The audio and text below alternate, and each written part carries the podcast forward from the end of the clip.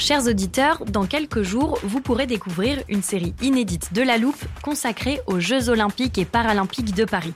À trois mois de la cérémonie d'ouverture, on s'est demandé comment réussir ces JO. Les transports sont-ils prêts à affronter les milliers de touristes? Le dispositif de sécurité est-il suffisant? L'enthousiasme sera-t-il finalement au rendez-vous? Pour répondre, on plonge durant cinq épisodes dans les archives des éditions précédentes, accompagnés des journalistes de l'Express. C'est à retrouver à partir du 13 mai sur toutes les plateformes d'écoute.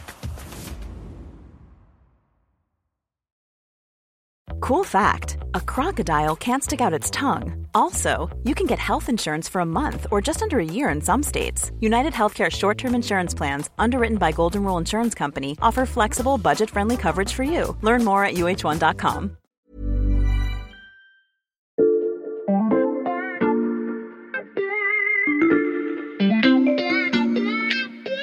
Salut, c'est Xavier Yvon. Nous sommes le jeudi 19 janvier 2023. Bienvenue dans La Loupe, le podcast quotidien de l'Express. Allez, venez, on va écouter l'info de plus près. Je vous résume rapidement parce que ça a déjà dû commencer. Vous vous rappelez de ce que je vous ai dit la semaine dernière en introduction de notre série sur le long déclin de la CGT À la loupe, nous avons toujours à cœur de vous proposer des angles originaux sur les sujets dont vous entendez déjà beaucoup parler dans l'actualité. Eh bien, on a longuement réfléchi à d'autres manières de vous apporter quelque chose de plus en ce qui concerne la réforme des retraites. Et on s'est dit que c'était le bon moment pour vous faire profiter des coulisses du travail de ceux qui la suivent de très très près.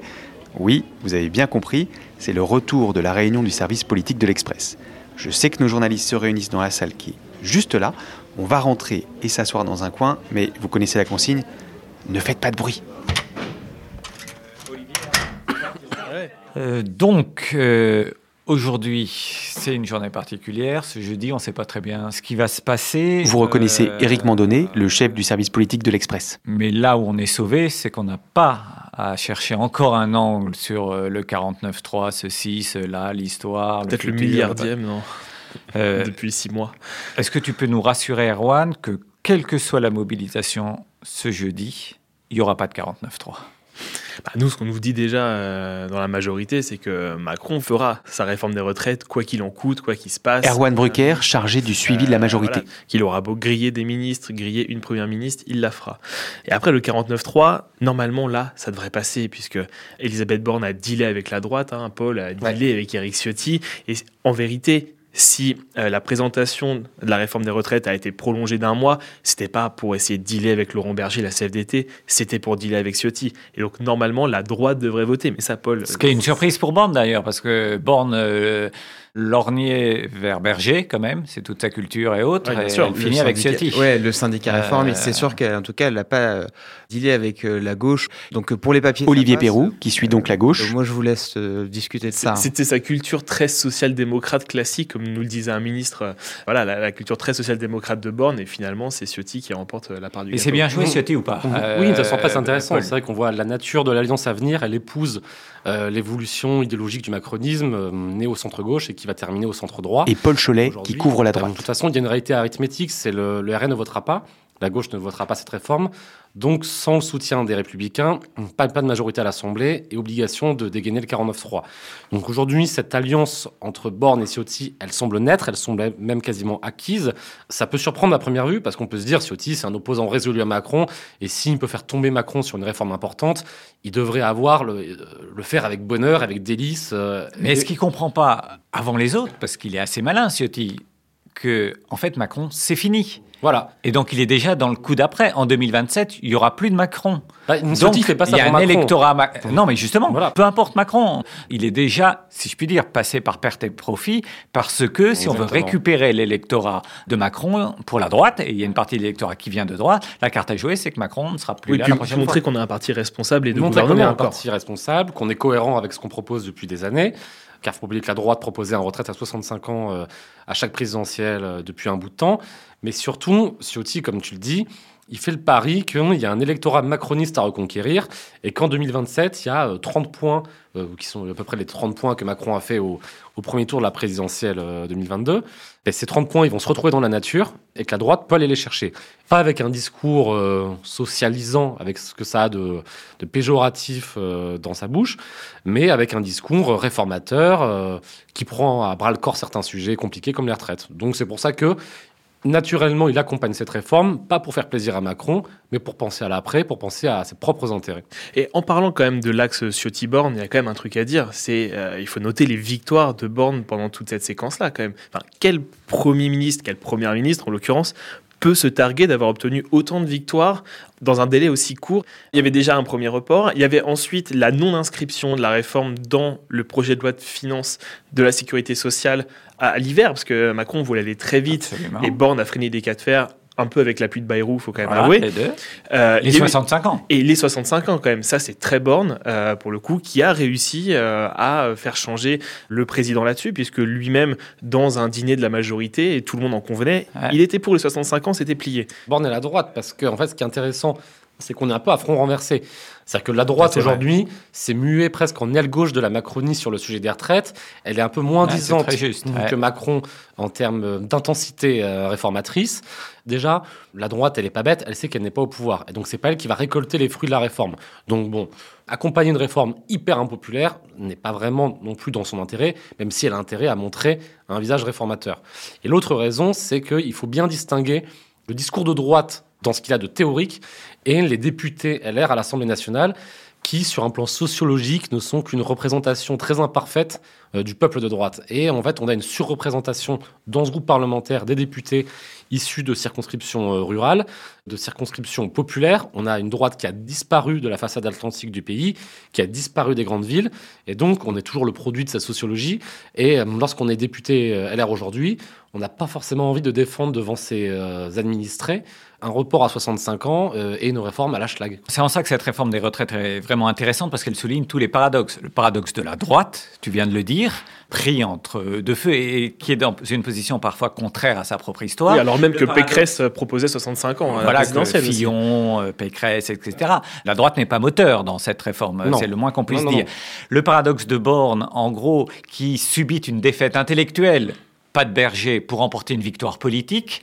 Elle a fait reculer le président. C'est quand même euh, une sorte de gymnastique euh, assez incroyable.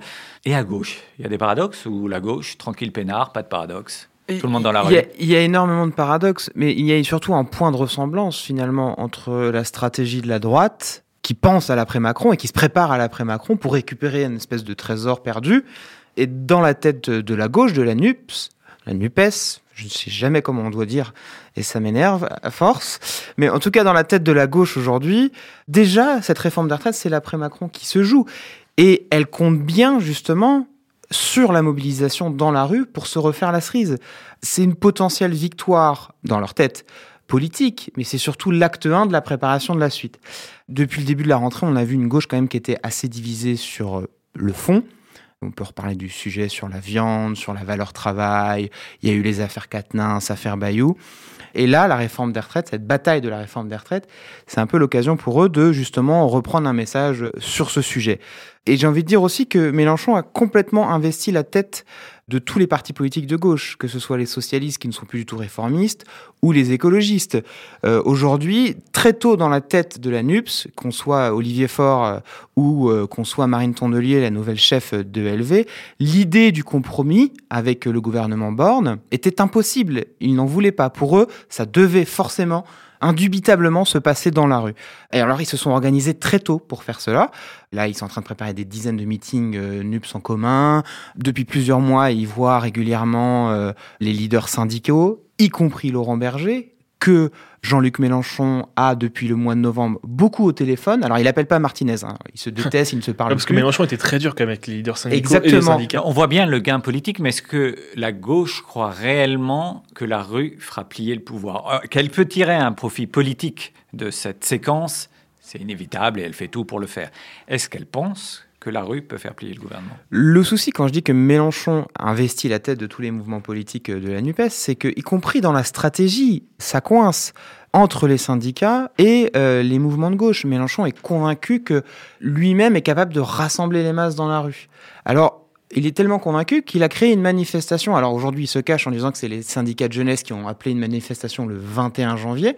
Et il dit que ce n'est pas lui. Et du coup, cette manifestation du 21 janvier, de samedi, là, elle vient totalement en concurrence avec la manifestation de, ce 19 euh, janvier.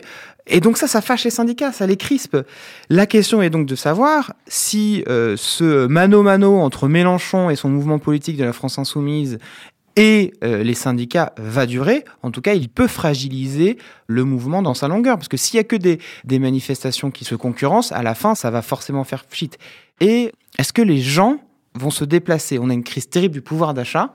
Faire grève, c'est perdre une journée de salaire est-ce qu'on va vraiment aller manifester contre la réforme des retraites ou plutôt est-ce qu'on va être euh, résigné? Dans l'exécutif, en tout cas, personne n'y croit. Ça, au grand soir, etc. Il y, a même, il y a même un ministre à Bercy qui me disait Moi, notre réforme, elle n'est pas si radicale que ça. On ne fait pas le grand soir non plus de notre côté. Alors, effectivement, ils craignent des mobilisations, disons, classiques dans la rue.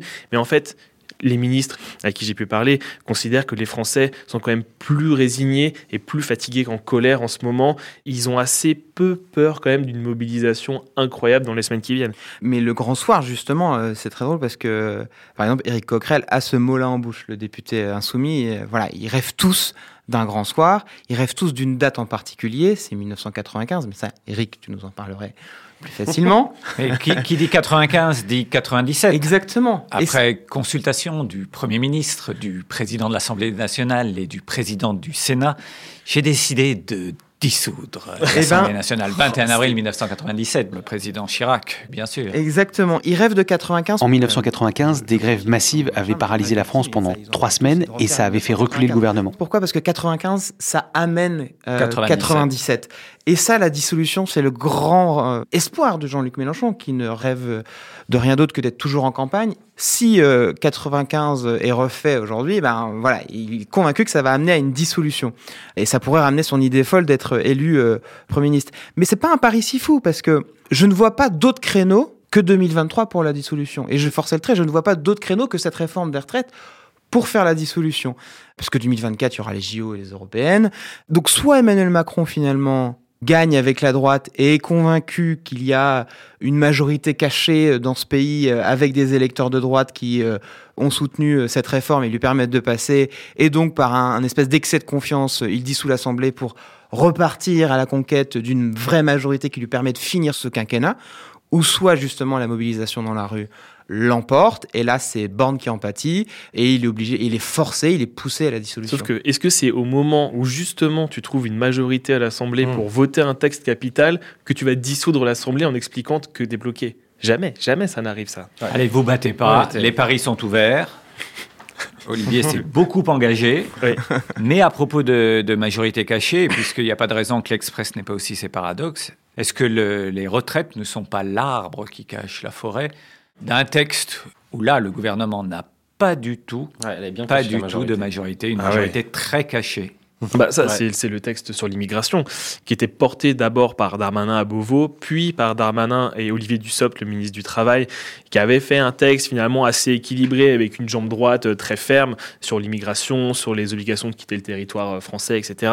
Et puis la patte un petit peu euh, de gauche de Dussopt sur les visas de séjour pour les métiers en tension, un peu plus d'humanité. Et puis maintenant, oui, il n'y a pas de majorité. Et le problème, c'est que la Macronie va devoir pousser, disons, la ligne un peu plus vers la droite pour que LR vote ce projet-là. Or, si tu fais ça, tu peux aussi euh, te brouiller avec une partie de ta propre mmh. majorité qui va trouver oui, parce que il faut vraiment pousser très fort pour que LR vote ce texte. Le problème du sujet immigration, c'est que hum, la majorité déjà doit pas seulement, avant de trouver des alliés, elle doit s'assurer de sa propre unité. Ce qui n'est pas du tout le cas. Ça rajoute une difficulté. Aujourd'hui, en interne, ça tient bien parce que le texte veut équilibrer avec deux piliers immigration travail, un volet sécuritaire. Donc Bon mal an, ça passe. Maintenant, encore une fois, il faut revenir à de l'arithmétique bête et méchante. Le RN ne la votera pas, cette loi. La gauche ne la votera pas. Donc le seul allié potentiel, c'est la droite. La droite, aujourd'hui, elle n'a pas envie de la voter. Elle se dit à tort ou à raison dans l'opposition. Et donc, après avoir soutenu la réforme des retraites, soutenir une deuxième réforme fondamentale pour euh, l'exécutif la rangerait définitivement dans le camp de la majorité, qu'elle le veuille ou non. C'est euh, là qu'Eric Ciotti, et, moi je trouve dans l'opération retraite, est très fort, c'est que c'est pas un soutien qu'il apporte, c'est que quelque part, le gouvernement est redevable à Eric Ciotti. Donc, ils vont forcément sur la loi immigration accepter des euh, amendements venus de LR. Le problème, c'est que ça et, suffira, et on va être dans la surenchère. Est-ce que ça suffira? C'est la question que je Est-ce que, ça suffira à faire Le problème de cette loi, en fait, il s'articule autour d'un article qui est pas très compliqué à comprendre.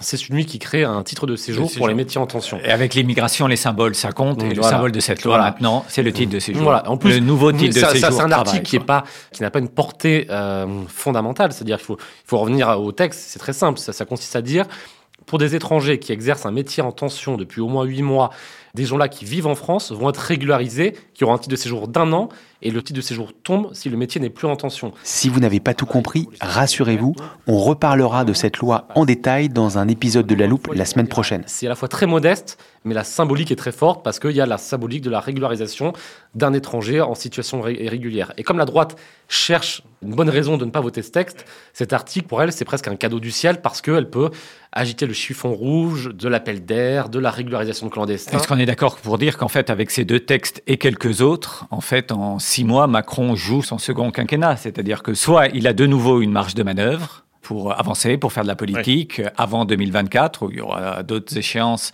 qui n'ont pas échappé à la sagacité d'Olivier, notamment les Jeux Olympiques.